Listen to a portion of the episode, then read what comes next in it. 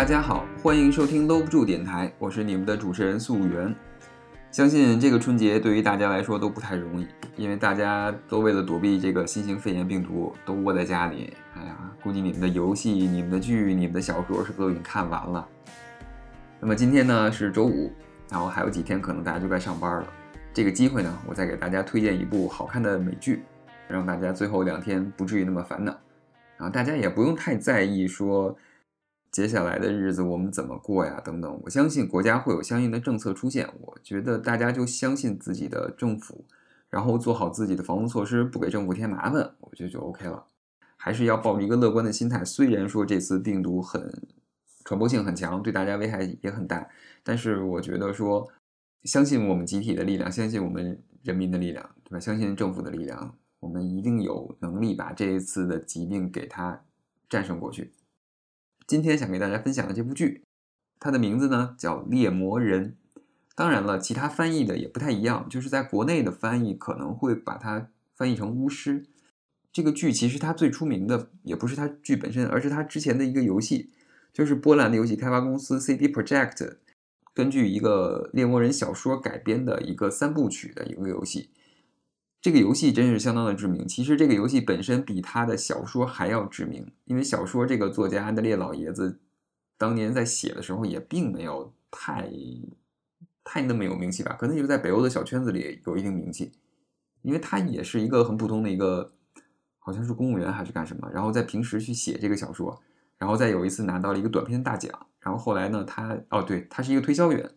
然后他就利用自己的营销知识啊，把这个东西直接变成了长篇，然后再扩展扩展编着写拿去卖，然后后来呢，他被那个 CD Project 相中，他想来拿这个 CD Project 想拿这个小说来去改编游戏，然后老爷子其实也没什么长远目光，他并不会觉得说这个游戏能赚钱，所以当时好像。好像只拿了十美一十万美金就给把版权一次性卖了，当然这后来又挑起了种种种种的一个纷争吧，就是老老爷子对于这个游戏之后大卖所赚的这个钱又开始和 C CD Project 打官司。当然这之后呢，可能是给了一部分钱，又达成一一定的和解，我们就不去管那些事情了。我们今天来呢，只来讨论这个作品本身，而且我们也不会过多的去讲这个游戏有多好玩，而是给大家。重点是安利这个剧，安利这个剧有一个很大的问题啊，就是经常会涉及到剧透。我今天呢尽量不去给大家剧透，因为《猎魔人》这个剧它中间会涉及到很多有意思的梗。如果是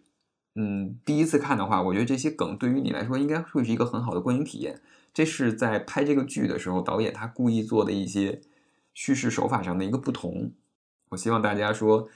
呃，看这个东西能享受到第一次乐趣，所以我今天的重点呢，会把《猎魔人》这个小说、电影还有游戏这个世界观给大家简单介绍一下，然后把里面的一些专业名词给大家去进行一下普及，这样方便大家日后看这个剧的一个观影体验。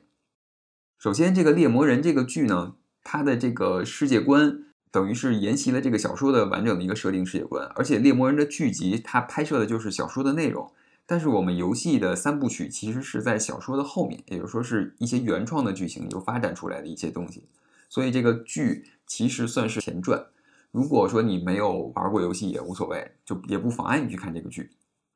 那么猎魔人的世界观呢，其实是一个多重宇宙的设定。这个多重宇宙设定，如果你听说过万智牌或者听说过像 DC 宇宙啊、漫威宇宙等等，你可能会了解，就说它会有一个多重的一个时空。就是说，我们可能会有很多平行的世界，然后平行世界里可能会有不同的人、不同的生物、不同的文明等等。然后猎魔人的世界观呢，是说在故事的起源吧，天球交汇，你就可以理解成，嗯，很多平行宇宙它们进行了融合，进行了碰撞，然后去导致了这各个平行宇宙被撕开了一些口子，然后不同世界的一些物种啊、文明啊等等东西都在相互乱窜，结果就导致了猎魔人世界的一个诞生。所以说。猎魔人这个世界，它里面充满了一些魔法和一些各种各样奇怪的一些种族。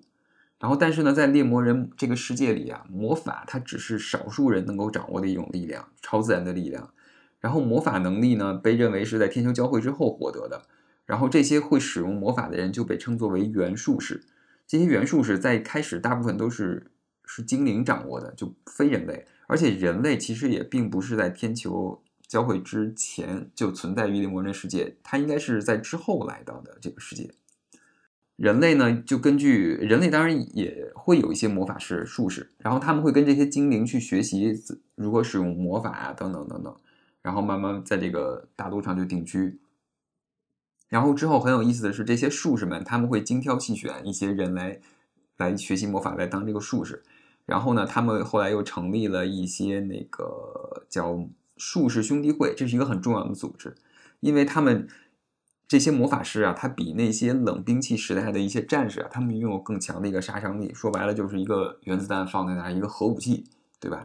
然后，所以呢，免不了他们就会成为这个各个王国之间争斗的，甚至是战争或者是政治影响的这么一个因素。所以呢，这个术士兄弟会呢，他们一开始的目的是来管理我们这个术士群体，就是大家施法术，然后如何。来管理这些人，去培养、训练他们，但是慢慢、慢慢的，他们就和政治挂了钩，以至于说现在每个国家的君主都会聘请一位术士，兄弟会里面的术士来做自己的一个军师，一个像一个丞相这么一个一个管理职位。一方面是说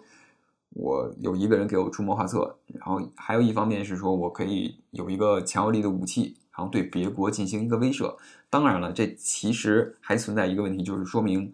这个术士兄弟会，它其实对整个世界的一个格局，还有一个政治因素，它其实是一个掌控和一个在背后去管理的这么一个一个状态。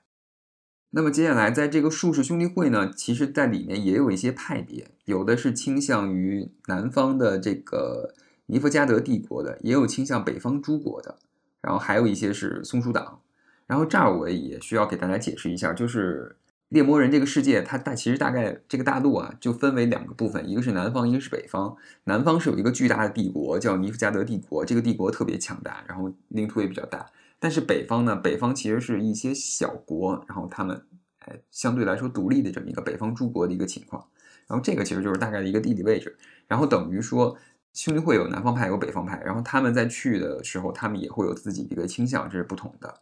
然后接下来就轮到说我们的主角了。我们的主角叫做杰洛特，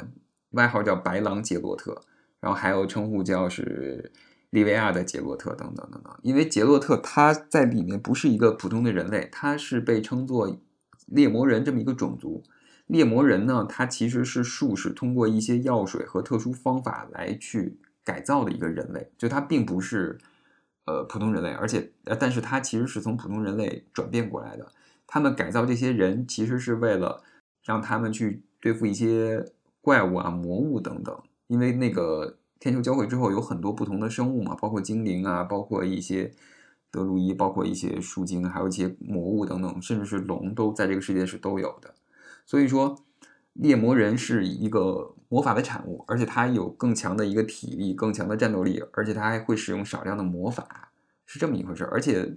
呃，猎魔人的寿命应该也是比一般人强的，但是猎魔人他会有一个最大的问题，就是他不能生育。然后，而且猎魔人这个组织它也是分派别的，我们的杰洛特是属于狼派的，然后我记得应该还有蛇派等等等等不同的一个派别。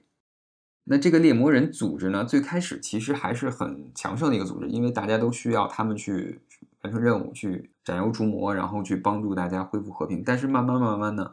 说这个世界可能趋于和平，人类越来越多，然后精灵啊，其他种族越来越少，然后甚至是魔物也会越来越少，所以猎魔人这个群体慢慢慢慢就变成了小众，而且大家也慢慢慢慢因为他们不同于人类而厌恶他们，就导致现在这个剧里出现的这个时间点，猎魔人的一个身份更像是赏金猎人，他们去收钱，然后替人去消灾办事儿这种感觉，所以和当初最早的猎魔人的这个愿景其实不太一样。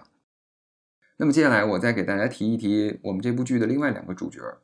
其中一个呢就是我们辛特拉的诗词诗西里。西里是一个小女孩，她其实是一个有精灵血统的，就是她在上几代最早她是一个精灵血统的原术士的一个后代，所以她其实是有一个魔法基因，她能使用魔法的这么一个。她在日后会是和杰洛特一起去有一个很重要的一个，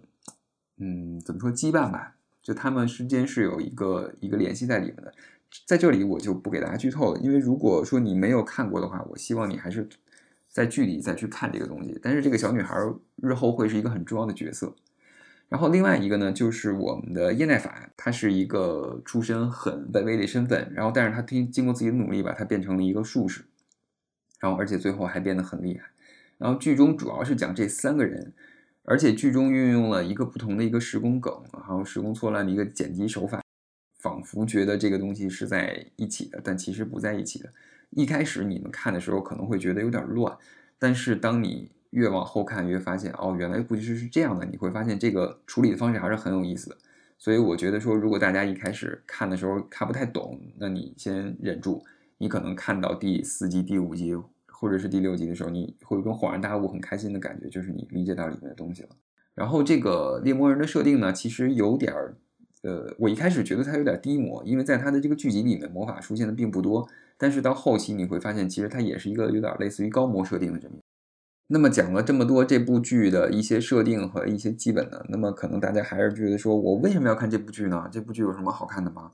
或者说有什么理由让我去看吗？我觉得首先一个，如果大家要看颜值的话，那么《猎魔人》里面白狼基洛特这个主角的扮演者就是我们的大超，曾经演过《超人钢铁之躯》那部的一个男主角，他的颜值还是可以的，身材也不错，而且全身到肉，而且这部戏呢，其实也是。因为是美剧嘛，啊，大家一定要下这个微删减版的资源，对吧？啊，就是你们也懂得啊。然后接下来呢，就是这个游戏本身它很有名，小说也很不错。这个剧说实话翻拍的也是很忠于原著，在我看来真的是相当不错。和之前我推荐的那部《守望者》相比呢，在我心目中其实它的最终分数和《守望者》应该是差不了多少，但是从情感上来说，我可能更喜欢《守望者》。但是猎魔人也是我在二零一九年看到为数不多的，我觉得很好的一部剧集，推荐给大家，好吧？那今天的节目就到这里。呃，另外，由于说这个新型肺炎的一个传播啊，我估计我未来一段时间的节目都会变成自己单口的一个推荐节目，所以接下来我可能还是会推荐给大家一些我看过的一些剧啊、电影啊等等等等，然后也请大家再忍耐忍耐，等这段病毒过去之后啊。我们的节目就会有嘉宾了啊！我尽量给大家请来一些高质量的、漂亮的小姐姐做嘉宾，好吧？嗯，那今天节目就到这里，朋友们再见。